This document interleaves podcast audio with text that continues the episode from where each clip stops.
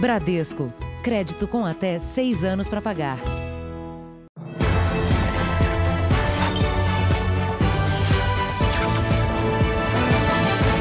Olá, boa noite. Boa noite. Assaltantes especializados em relógios de luxo voltam a agir em bairros chiques de São Paulo. Dessa vez, o assalto aconteceu em frente a um dos hotéis mais caros do país. Seguranças particulares reagiram e o homem foi morto. O relógio havia sido roubado de um advogado. Nas imagens, primeiro uma pessoa atravessa a rua assustada. Em seguida, o assaltante, que está com uma mochila de entregador, se desequilibra, cai no chão, levanta e tenta fugir. Logo depois, ele cai. Três homens armados aparecem e dão um chute nele, já baleado. Gabriel Andrade da Silva, de 25 anos, foi morto na troca de tiros. Ele já tinha uma extensa ficha criminal por roubo. A ação foi rápida, durou menos de dois minutos. O assaltante roubou o relógio do hóspede que chegava a este hotel, um dos mais luxuosos da capital paulista. Três seguranças particulares estavam à espera de um empresário aqui, do lado de fora, quando perceberam o assalto. O criminoso começou a atirar e fez refém um dos seguranças do hotel. O relógio, parecido com este modelo, é avaliado em 7 mil reais. Meia hora antes, o mesmo criminoso tentou roubar uma outra vítima no Itaim, bairro de classe média de São Paulo. A vítima era passageiro de um motorista de aplicativo que acelerou e foi baleado no rosto. Segundo a delegada Zuleika Gonzalez, os assaltantes nunca estão sozinhos e fazem parte de quadrilhas especializadas que agem em bairros chiques de São Paulo. Normalmente, fica um veículo na porta dos restaurantes ou de hotéis de luxo e fica um olheiro dentro desse veículo que observa a vítima, a possível vítima que esteja com algum relógio de valor. Só nos jardins do ano passado para cá, pelo menos 35 pessoas envolvidas neste tipo de assalto foram presas na região. Veja agora outros destaques do dia. Presidente Trump vai para hospital após testar positivo para a Covid-19. A ausência na reta final da campanha pode mudar as eleições. Renda cidadã provoca nova polêmica entre os ministros Paulo Guedes e Rogério Marinho. Presidente Bolsonaro defende indicação do desembargador Cássio Nunes para o Supremo. Calorão atinge várias cidades e lota as praias do Rio.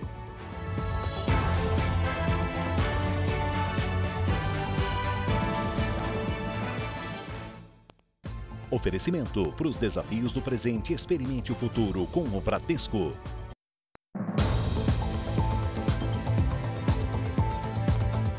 Dois operários morreram atropelados enquanto trabalhavam no recapeamento, no recapeamento de uma das principais avenidas de São Paulo.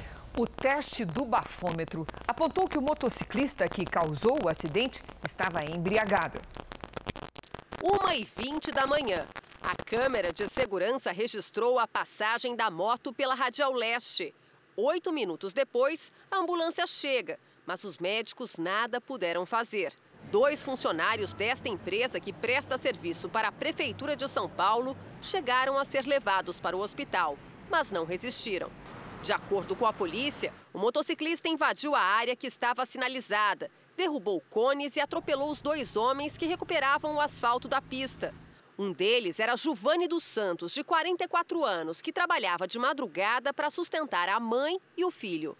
O motociclista José Eduardo Pinto é coordenador da Fundação Casa. Trabalha na recuperação de adolescentes infratores. Acabou preso em flagrante. Ao ser interrogado, ele confessou ter ingerido bebida alcoólica.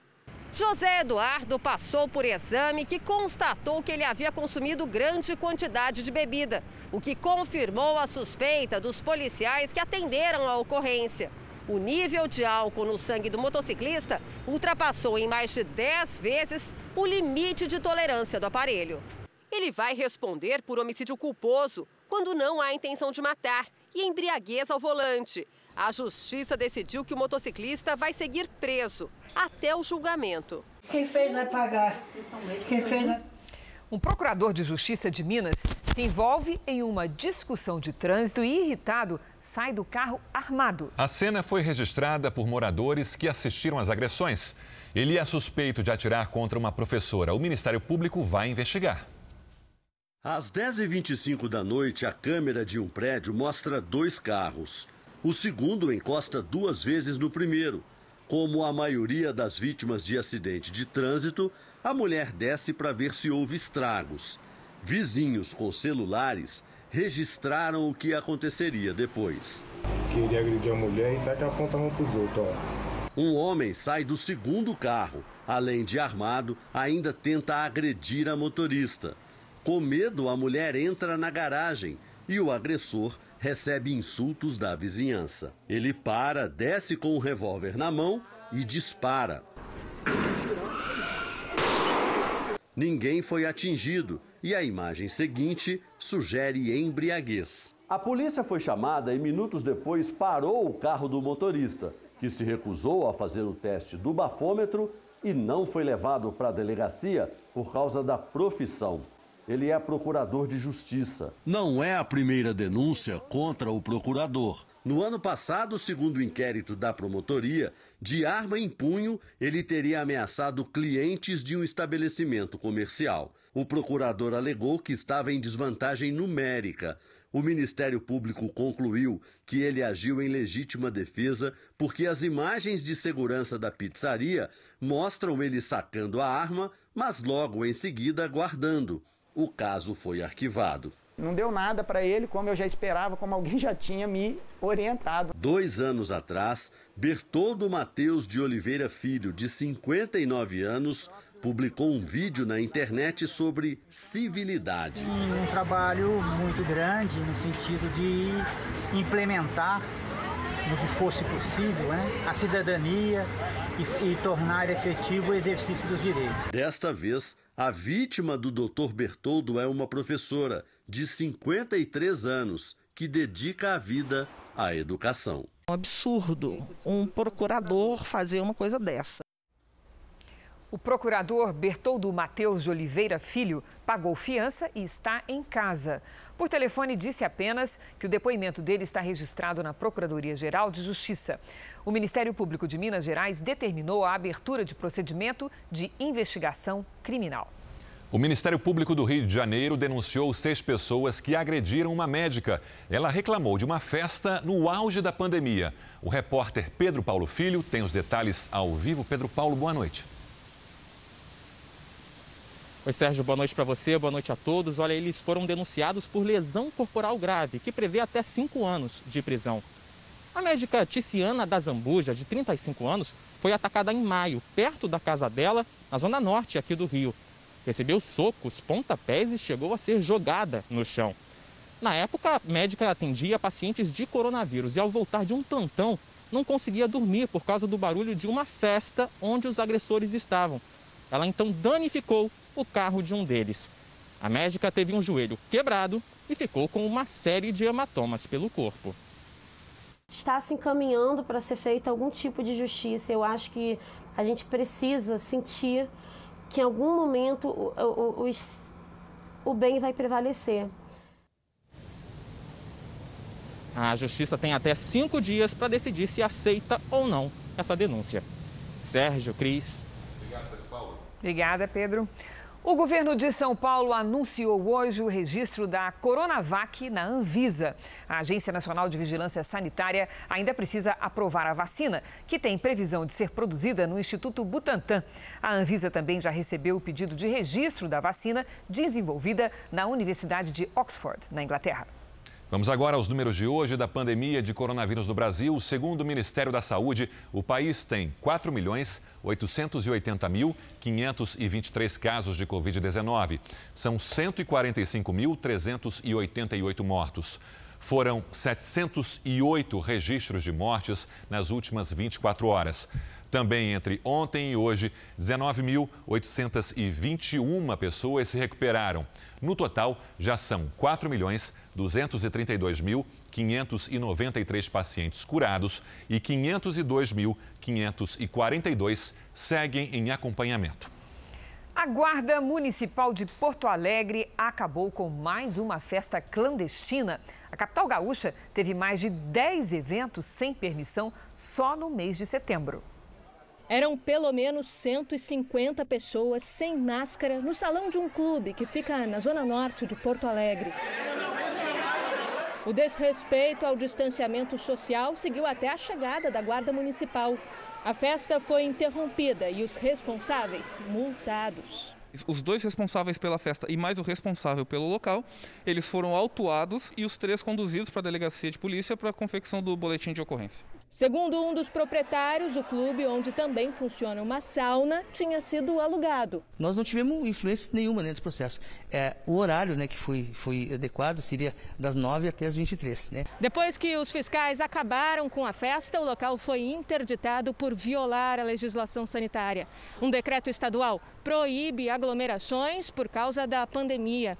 Na mesma madrugada, a Guarda Municipal pôs fim a outras duas reuniões em diferentes bairros da capital gaúcha. Só em setembro foram 11 ocorrências na cidade.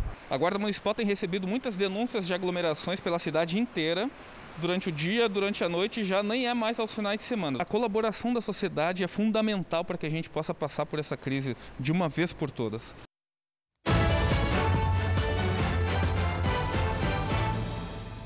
O presidente Donald Trump vai passar alguns dias em avaliação no hospital militar no estado americano de Maryland, perto da capital, Washington. Ele e a primeira-dama dos Estados Unidos, Melania, estão com a Covid-19. A notícia chega a um mês das eleições e vai deixar Trump isolado por pelo menos 14 dias. Donald Trump está com febre e fadiga desde esta manhã. A Casa Branca considera que os sintomas são moderados ele foi levado de helicóptero ao hospital, onde ficará em observação. O anúncio foi feito por uma rede social.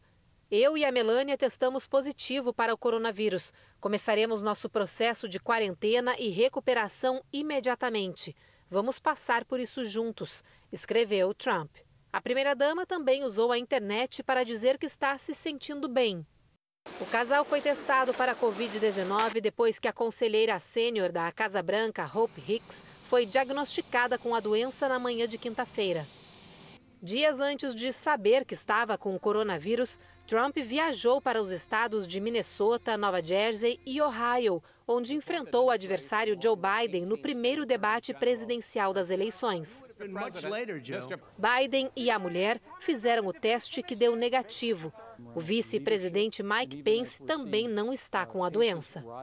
Segundo a porta-voz da Casa Branca, todos os compromissos foram cumpridos com segurança pelo presidente. Há um mês da eleição americana, Trump vive a reta final de sua campanha para a reeleição. E esse período que ele vai precisar ficar em quarentena é considerado o mais agitado, com comícios marcados em regiões importantes como a Flórida, que sediaria um dos eventos hoje. Segundo especialistas, o isolamento de um candidato como Trump pode ter consequências na eleição americana. Isso pode pesar negativamente, justamente por essa questão do corpo a corpo com os seus eleitores. O online não vai ter a mesma efetividade, efetividade, do corpo a corpo. A campanha de Trump já avisou que todos os eventos previstos com a participação do presidente estão em processo de mudança para eventos virtuais ou serão temporariamente adiados. No fim da tarde, o médico do presidente divulgou detalhes do tratamento. Trump recebeu um coquetel com anticorpos e também está tomando zinco, vitamina D, um remédio para o estômago, um hormônio e aspirina. Segundo o comunicado, ele está bem disposto. Diversas autoridades mundiais desejaram melhoras ao presidente Donald Trump e à primeira-dama Melania. O diretor da Organização Mundial de Saúde, Tedros Adhanom, desejou uma completa e rápida recuperação. O mesmo foi dito pela chanceler alemã Angela Merkel e pelo primeiro-ministro britânico Boris Johnson, que testou positivo em abril e chegou a ficar na UTI. Nas redes sociais, o premier israelense Benjamin Netanyahu e a esposa também desejaram aos amigos uma completa e rápida recuperação. O rival de Trump nas urnas, Joe Biden, expressou o mesmo. O presidente russo, Vladimir Putin, enviou uma mensagem a Trump dizendo que a vitalidade inerente, o bom humor e o otimismo do americano vão ajudá-lo a lidar com o que chamou de vírus perigoso. O resultado positivo de Donald Trump para a Covid-19 impactou as bolsas internacionais ao longo do dia. Na Europa, elas começaram em queda, mas houve leve recuperação. Em Londres, a alta ao fim do dia foi de 0,39% e em Madrid, de 0,35%. Já de Frankfurt, caiu 0,33%. Nos Estados Unidos, o Dow Jones recuou quase meio por cento e a Nasdaq caiu mais de 2%. Aqui no Brasil, a Bolsa de Valores de São Paulo acompanhou a movimentação americana e teve queda de 1,53%. Antes de embarcar para o Hospital Militar, o presidente Donald Trump gravou um vídeo. Na gravação, ele agradece o apoio de todos, diz que vai ao hospital para fazer uma avaliação mais detalhada. Diz que está se sentindo bem e que quer garantir que está tudo certo. Sobre a saúde da primeira-dama, Donald Trump disse que ela também passa bem. A Justiça de Angola deu ganho de causa à Igreja Universal e decretou a restituição de posse de templos e bens em duas províncias do país africano. Desde junho, religiosos brasileiros sofrem violência e perseguição de dissidentes e ex-pastores. 40% das propriedades da igreja que foram invadidas ainda estão sendo controladas ilegalmente pelos criminosos.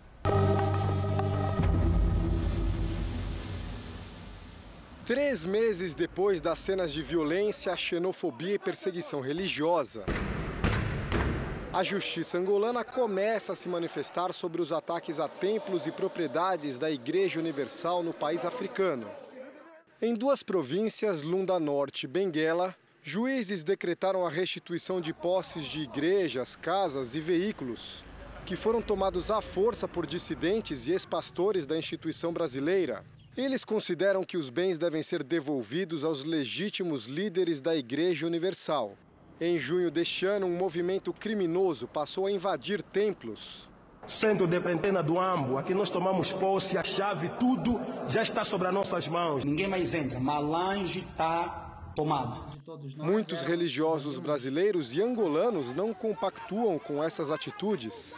É fundamental que a legalidade seja reposta e que os irmãos da Igreja Universal do Reino de Deus de toda Angola possam, portanto, voltar a cultuar.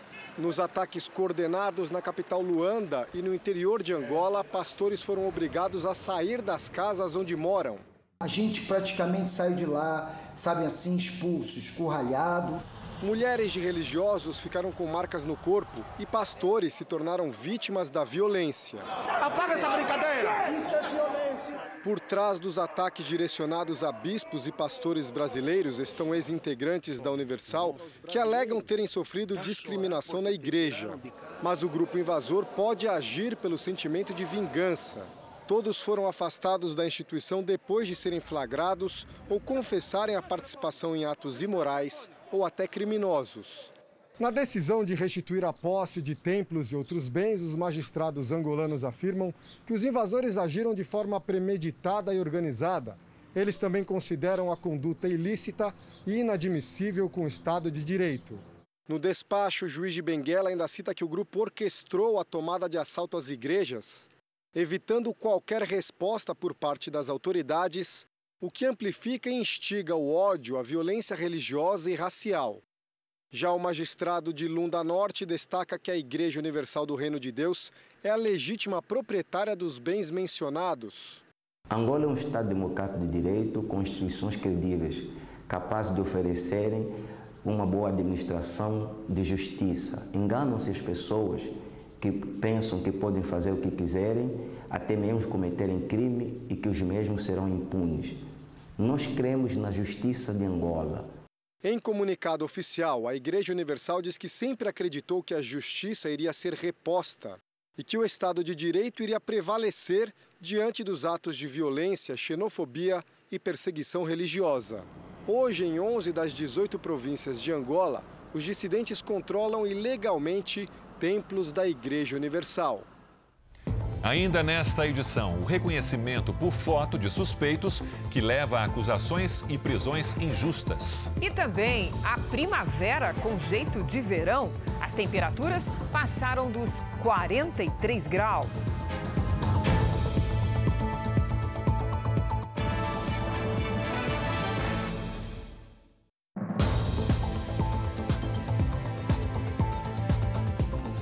Ministro da Economia, Paulo Guedes, rebateu supostas críticas do ministro do Desenvolvimento Regional, Rogério Marinho, à atuação dele nas negociações sobre o financiamento do programa que deve substituir o Bolsa Família. Também hoje, o presidente Jair Bolsonaro defendeu o novo indicado ao Supremo Tribunal Federal.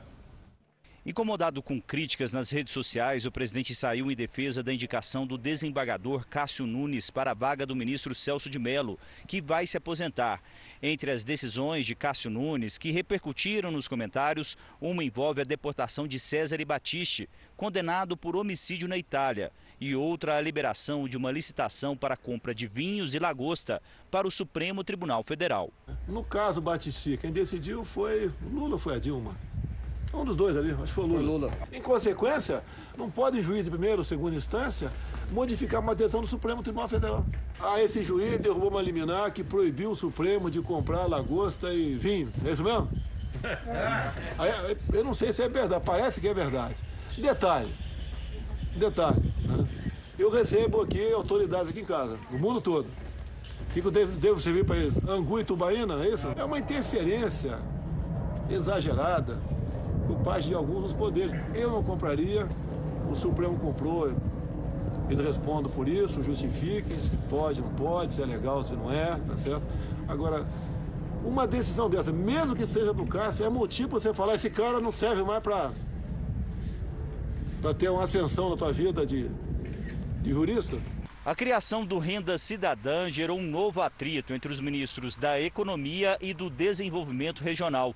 Rogério Marinho, em um encontro com empresários, teria desqualificado a atuação de Paulo Guedes durante as discussões sobre o programa social. Tudo em torno de uma fala de Guedes, que defendeu não usar precatórios para conseguir os cerca de 30 bilhões de reais necessários para o projeto. Paulo Guedes falou sobre o assunto. Eu não acredito que ele tenha falado isso. Eu realmente não acredito que ele tenha falado mal de mim. Agora, se falou, já pode até saber. É despreparado, é desleal e confirmou que é um fura-teto. Mas eu não acredito que ele tenha falado. Rogério Marinho negou a crítica a Guedes. O Ministério da Economia segue contra o uso de precatórios para financiar o programa Renda Cidadã. Não tinha nada a ver com Renda Brasil. O negócio do precatório não tinha nada a ver com Renda Brasil. Nós estamos do lado, nós estamos do lado das despesas, olhando o seguinte: nós precisamos é, desvincular e desindexar as despesas, porque nós precisamos abrir espaço para os programas de governo. Nós calculamos 1,2 trilhão de recursos nos próximos 10 anos em saneamento, setor elétrico, gás natural, petróleo, cabotagem. Então, o Brasil já está retomando. Os investimentos nós estamos desbloqueando, avançando com a, com a agenda de reformas. E tem esse problema seríssimo de emprego e renda. Pelas redes sociais, o presidente Jair Bolsonaro desejou melhoras ao colega americano Donald Trump e à primeira-dama, que testaram positivo para o coronavírus. Bolsonaro disse ainda que o trabalho na condução dos Estados Unidos e na campanha de reeleição não será prejudicado pela doença. A indicação de Cássio Nunes para a vaga de Celso de Mello no Supremo Tribunal Federal foi oficializada hoje. O nome do desembargador agora, agora precisa ser aprovado pelo Senado. A indicação do desembargador Cássio Nunes foi publicada no Diário Oficial de hoje. No documento, o presidente Bolsonaro também oficializou a aposentadoria do ministro Celso de Mello a partir do dia 13 deste mês. Só a senadora Simone Tebet, presidente da Comissão de Constituição e Justiça do Senado, marcará a sabatina do desembargador. Ela disse que o presidente do Senado, Davi Alcolumbre, e os líderes partidários vão escolher a melhor data. Na comissão, Cássio Nunes responderá às perguntas de 27 senadores. A votação será secreta e presencial. Se aprovado pela CCJ, o desembargador precisará de 41 votos dos 81 senadores para assumir a vaga no STF. Cássio Nunes é de Teresina, no Piauí. Foi advogado por 15 anos e é mestre em Direito Constitucional pela Universidade Autônoma de Lisboa e doutor pela Universidade de Salamanca, na Espanha. Se for aprovado, o novo integrante do STF deverá fazer parte da segunda turma, que é a revisora de decisões sobre a Lava Jato. Ele também deve herdar os processos do ministro Celso de Mello, que se aposenta. Já a investigação sobre a suposta tentativa de interferência do presidente Bolsonaro na Polícia Federal deverá ficar com Marco Aurélio Mello que foi o substituto de Celso de Mello no caso. Vamos agora com a opinião do jornalista Augusto Nunes. Boa noite, Augusto. Boa noite, Cristina, Sérgio. Boa noite a você que nos acompanha. A Constituição brasileira exige que o preenchimento de vagas do Supremo Tribunal Federal atenda a duas exigências. O indicado pelo presidente da República deve ter reputação ilibada e notório saber jurídico. De alguns anos para cá, no entanto, a nomeação de novos ministros do STF vem sendo orientada por outros dois pré-requisitos. Primeiro, o candidato deve ter bom trânsito no Congresso, sobretudo no Senado. Segundo, precisa manter relações muito amistosas com dois ou três influentes veteranos do STF. Para evitar violações das fronteiras que separam os três poderes, bastaria seguir as regras constitucionais. A sabatina no Senado, a que é submetido todo indicado pelo presidente, precisa efetivamente avaliar se o candidato merece a toga de ministro do Supremo. Nos últimos tempos, essas inquirições foram reduzidas a trocas de amabilidades entre senadores e sabatinado. São tão objetivas e reveladoras quanto conversas num chá das cinco na Academia Brasileira de Letras.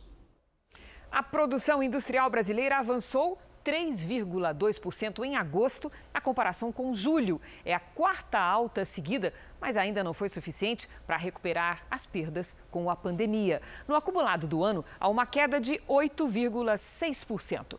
A maior alta de julho para agosto foi num determinado setor, que foi o de automotores, reboques e carrocerias. Este setor saltou 19,2%. Os dados são do IBGE. Veja a seguir: passeio com o animal de estimação acaba com o cachorro morto e o dono baleado. E veja também: jogador do Náutico faz o parto da própria filha em saguão de prédio.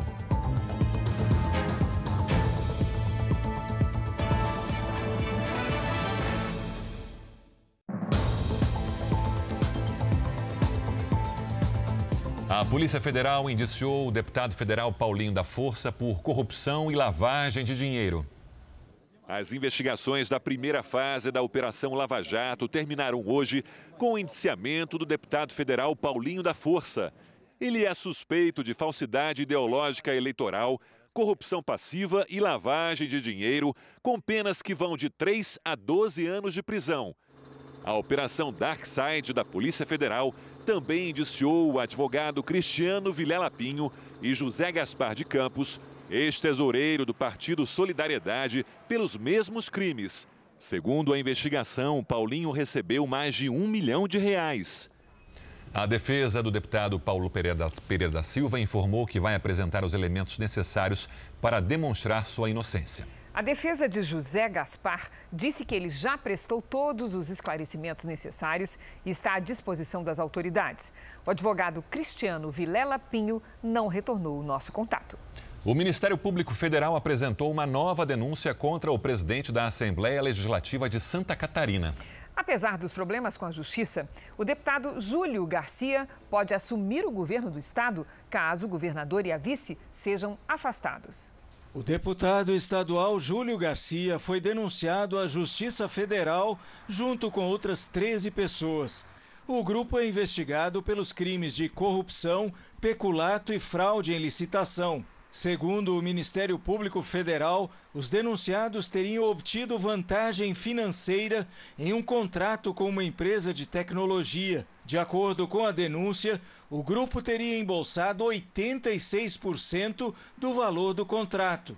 Esta é a segunda denúncia contra o deputado em menos de um mês. O presidente da Assembleia é investigado desde o ano passado pela Polícia Federal. A nova denúncia aumenta o clima de incerteza no Estado. O governador Carlos Moisés e a vice Daniela Rainer respondem a dois processos de impeachment. Mesmo que se torne réu nos processos, o deputado Júlio Garcia pode assumir o cargo interinamente até nova eleição.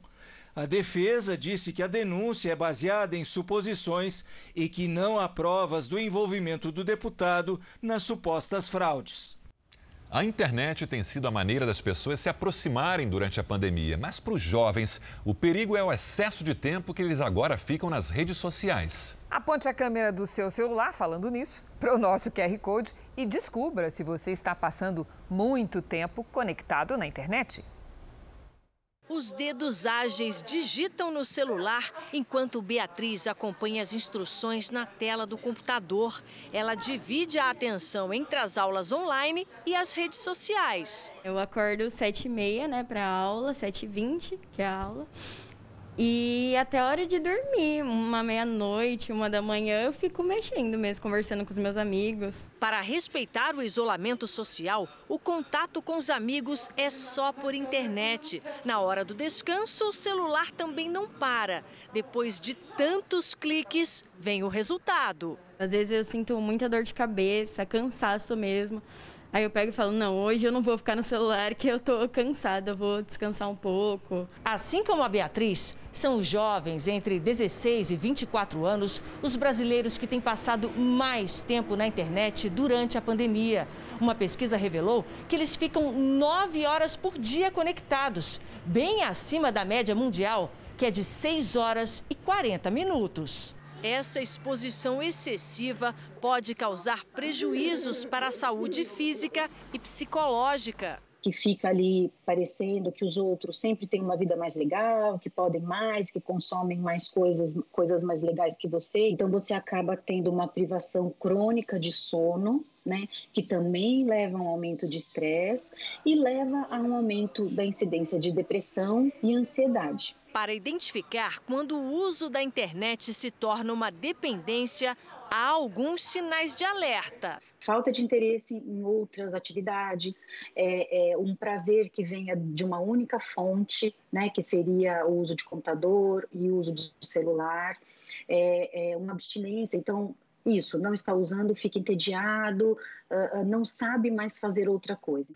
Estimular outras ocupações seria uma forma de diminuir o uso das tecnologias. É o que a mãe da Beatriz pretende fazer assim que as aulas presenciais voltarem. Voltar a estimular as atividades físicas, as atividades ao ar livre, o contato pessoal, olho no olho, de pele, porque eu sei que o melhor, e isso vale para tudo, é o equilíbrio. Em maio, contamos a história de um rapaz detido suspeito de roubo sem ter praticado o crime. Segundo especialistas, muitas pessoas são presas injustamente porque os métodos de investigação no Brasil são falhos, as provas fracas e muitas vezes as vítimas são induzidas a reconhecer o suspeito. A câmera de vigilância flagra o roubo. Criminosos levam o carro e deixam mãe e filha na calçada. Poucas horas depois, a polícia prendeu Iago, Douglas e Renato, que têm entre 21 e 26 anos, e foram reconhecidos pelas vítimas. Mas a câmera da escola também mostra os três na quadra, jogando futebol com outras pessoas, das 5 da tarde até por volta das 6 do dia 17 de abril. O roubo foi bem no meio desse período, às 5 e 27 do mesmo dia. Quem conseguiu essas imagens foi Viviane, que viu o filho sendo preso. Depois de quase um mês, um dos três acusados foi solto. E foi justamente o filho da Viviane. Não por causa das imagens, mas porque durante o reconhecimento feito na delegacia, a vítima não tinha certeza quanto à participação dele. Mas os outros dois continuam presos e um deles é o filho da Sueli, por que, que esses dois ainda estão na cadeia? Então, porque a vítima fez o reconhecimento errado.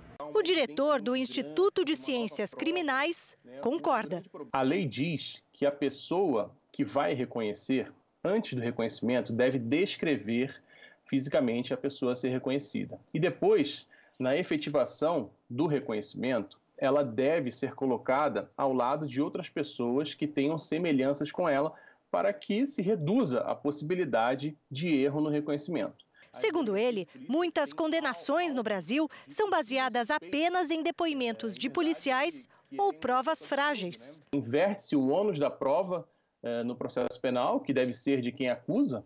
Em outro caso, Douglas Gomes da Silva, de 25 anos, foi acusado injustamente de ter assaltado um motorista de aplicativo. Imagens de câmeras de segurança também comprovaram a inocência do rapaz. A mãe de Iago, que está preso há cinco meses, ainda tem esperança de que a justiça seja feita. É inocente, inocente. As pessoas que conhecem ele perguntam todo dia, eu não sei mais nem o que falar. Um homem e seu cachorro foram baleados no Rio de Janeiro depois de um desentendimento. O animal, um pitbull, acabou morto. A polícia agiu rápido, encontrou testemunhas e levou para a delegacia o homem suspeito do crime. Ele é um agente penitenciário. A arma dele foi apreendida. Eu até fico emocionada, né? Porque pobre do bichinho inocente, não tem nada a ver, né? O pitbull Thor, de 3 anos, perdeu a vida durante um passeio com um dos donos. Segundo os responsáveis, o cachorro estava com coleira, focinheira e era guiado por uma corrente para proteger os pedestres. No caminho, ele e Washington, o dono, se encontraram com um homem que também passeava com uma cachorra. O pitbull teria se aproximado. Nesse momento, o dono da cadela sacou uma arma e disparou. Ele não, eu tentei salvar o cachorro, o Thor não fez nada, o Thor não fez nada e eu não conheço quem fez isso. Washington Azevedo foi atingido por dois tiros. Ele não corre risco de morrer. Meu marido estava levando o cachorro para passear. Estava fazendo nada, o cachorro estava com focinheira, estava com tudo. A polícia espera agora conseguir imagens para esclarecer as versões diferentes sobre a focinheira do cão. Quem passava pela rua durante a madrugada contou aos investigadores que o pitbull estava solto e não usava o equipamento de proteção como ele matou um cachorro e baleou uma pessoa que poderia ter morrido matado também, ele também poderia matar outras pessoas. Daniela cuidava de Thor desde o nascimento e garante que se preocupava com o uso da focinheira. Eu nunca imaginei vivenciar isso, porque meu cachorro nunca fez mal para ninguém. A gente não está entendendo o, o, o porquê desse senhor né, sair atirando.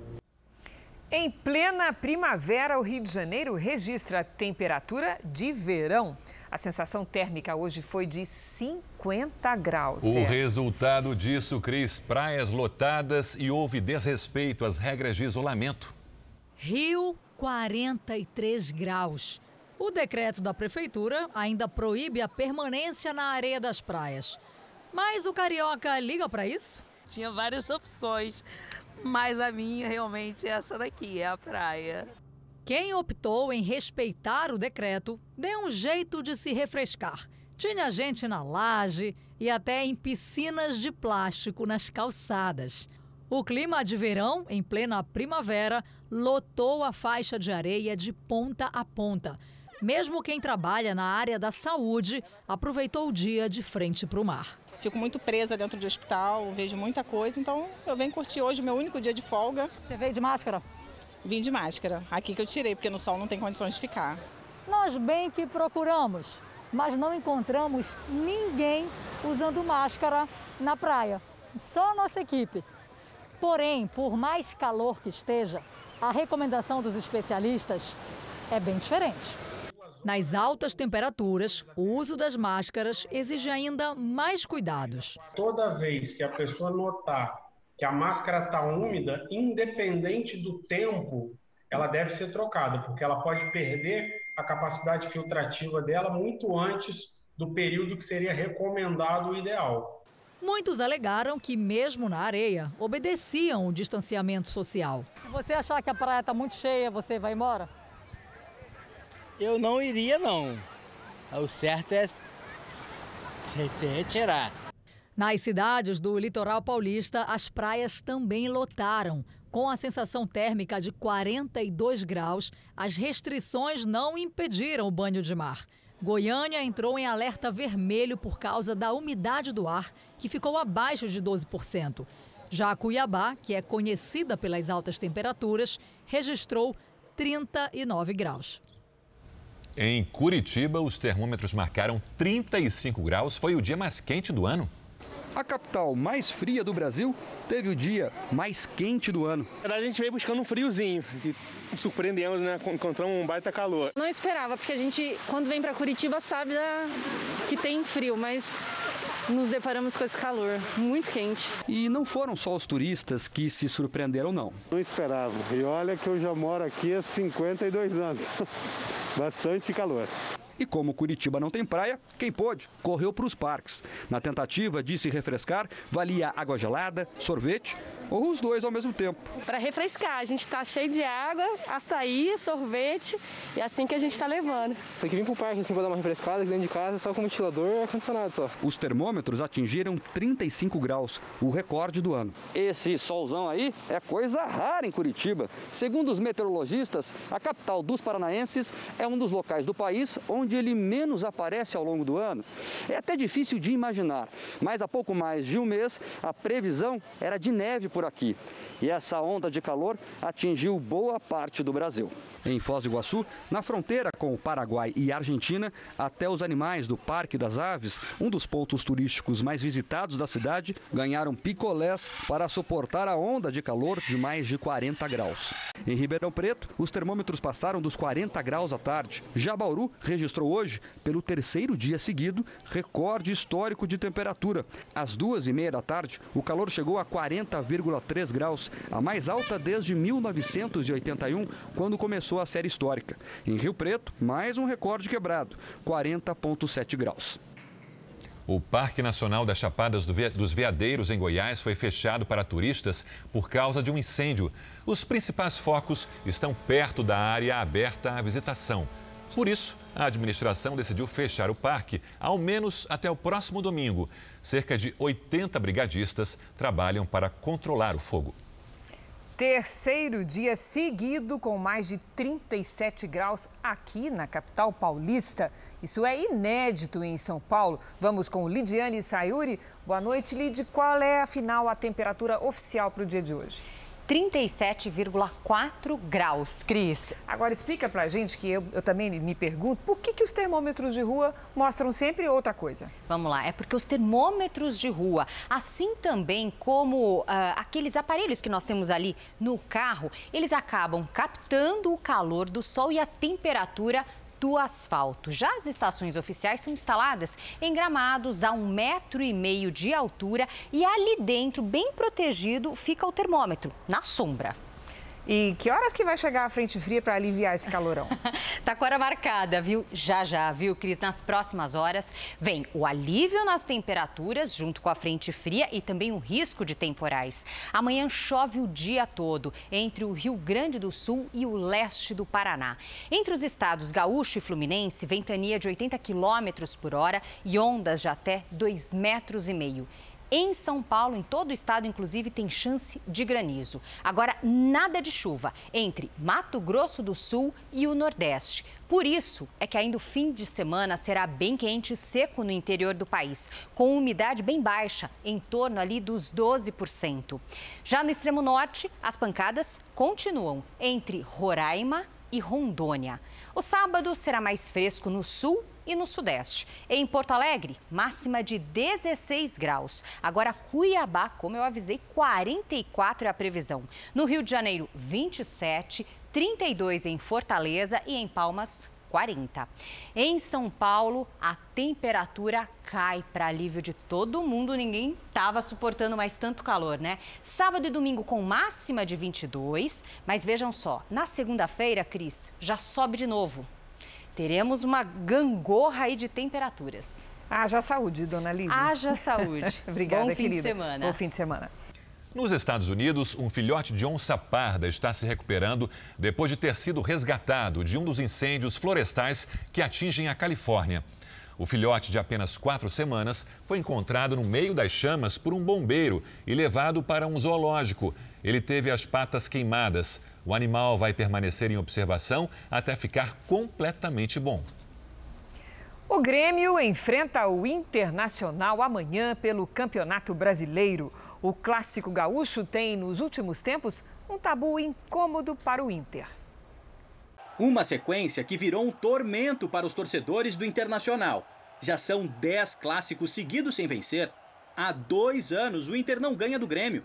Novos jogadores entram no elenco e o tricolor gaúcho continua a levar a melhor. É um clássico que no estádio repercute muito então, vamos entrar focado. O atacante do Internacional, Thiago Galhardo, é artilheiro do Campeonato Brasileiro. Ele já nem dorme mais tranquilo por causa do Grenal. Não tem ninguém mais incomodado que nós, jogadores, diretores, comissão. Nós vamos fazer para que de tudo para que nós consigamos fazer um grande jogo, para que nós tenhamos as oportunidades. Já teve de tudo nestes últimos 10 Grenais, até briga, e nada deu certo para o Inter. Lá no Sul dizem que Grenal é um campeonato à parte. E até o técnico Cudê pode perder o emprego, mesmo com a classificação encaminhada para a próxima fase da Libertadores e o segundo lugar no Brasileirão. A vitória do Grêmio no último Grenal reabilitou o time, que se classificou para as oitavas de final da Libertadores na sequência. E neste sábado é o Inter que quer se reabilitar em cima do Grêmio. Nós vamos sempre nos matar em campo para defender essa camisa por nós, pela nossa família e obviamente pelos torcedores. Talvez tenha sido uma emoção maior do que nos gramados. Um jogador do Náutico fez o parto da própria filha no prédio onde mora no Recife.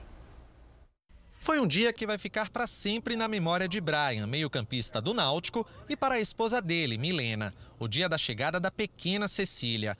Mas a forma como tudo aconteceu teve pitadas de aventura para Brian e mais emoção do que final de campeonato. É que ele foi responsável por ajudar a mulher no parto. Eles estavam indo para o hospital, mas não deu tempo. Teve que ser tudo no saguão do prédio mesmo. Haja coração. Começou as contrações uma atrás da outra, um intervalo de tempo muito curto. Aí a gente desceu, mas só dá tempo de chegar perto da portaria. As imagens do circuito do edifício registraram o nascimento do bebê. No elevador, Milena é amparada pelo marido, até que ela precisa sentar no hall. Ela ainda tenta seguir até a portaria, mas nota que não consegue mais caminhar. Foi então que Cecília veio ao mundo com a ajuda do pai. Dois funcionários do edifício auxiliaram Brian. Milena começou a sentir contrações na quarta-feira. Ontem, bem cedo, as dores aumentaram. O hospital ficou só nos planos.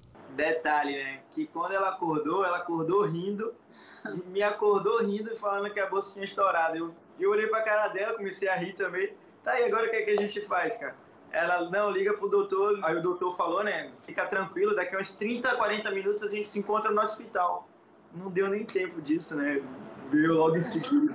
Logo depois do parto, Milena e a filha foram levadas para um hospital, onde receberam todos os cuidados. Mãe e filha já estão em casa, em isolamento, mas com uma linda história para contar sobre o nascimento de Cecília. Nas redes sociais, o jogador celebrou a chegada da filha como o dia mais feliz de sua vida. O casal não cansa de ver e rever as imagens da chegada da pequena. Um registro que vai ficar bem guardado na família. Quando eu sentei, nossa, eu fiquei muito nervoso, cara Fiquei nervoso, chorei, fiquei, fiquei muito eufórico, assim. Fiquei, pô, foi algo muito incrível, de verdade. Hoje o Jornal da Record termina aqui. E à meia-noite e meia tem mais Jornal da Record. Fique agora com a novela Amor Sem Igual. Boa noite e até domingo no Câmara Record. Boa noite, bom fim de semana.